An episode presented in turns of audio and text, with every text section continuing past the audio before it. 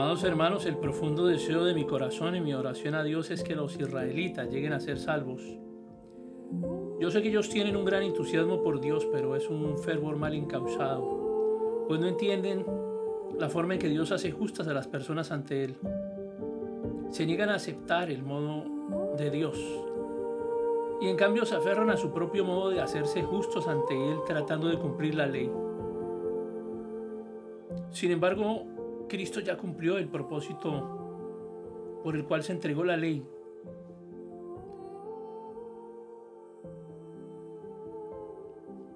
Como resultado, a todos los que creen en Él se les declara justos a los ojos de Dios. Pues Moisés escribe que la ley exige obediencia a todos sus mandatos para que una persona llegue a ser justa ante Dios.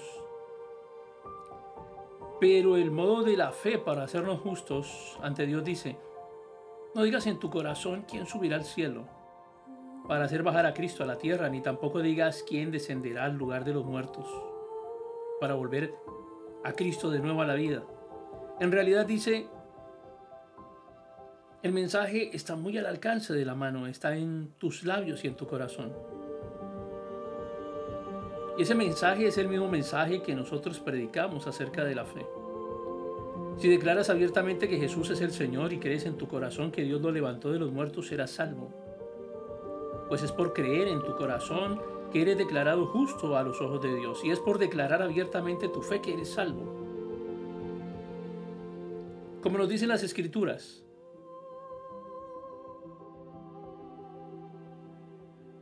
todo el que confía en Él jamás será avergonzado.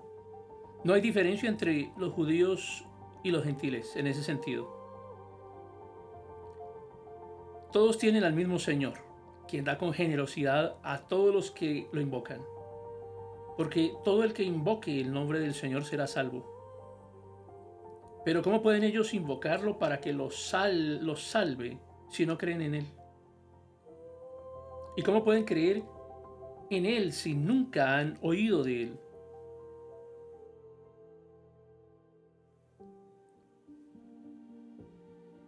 ¿Y cómo pueden oír de Él a menos que alguien se los diga? ¿Y cómo irá alguien a contarles sin ser enviado? Por eso las escrituras dicen, qué hermosos son los pies de los mensajeros que traen buenas noticias. Sin embargo, no todos aceptan la buena noticia, porque el profeta Isaías dijo, Señor, ¿quién ha creído nuestro mensaje? Así que la fe viene por el oír, es decir, por oír la buena noticia acerca de Cristo. Pero pregunto, ¿de verdad el pueblo de Israel oyó el mensaje? Y claro que sí, el mensaje se ha difundido por toda la tierra y sus palabras por todo el mundo. Y volvemos a preguntar, ¿entendió realmente el pueblo de Israel? Por supuesto que sí, pues incluso en el tiempo de Moisés Dios dijo, despertaré sus celos con un pueblo que ni siquiera es una nación, provocaré su enojo por medio de gentiles insensatos.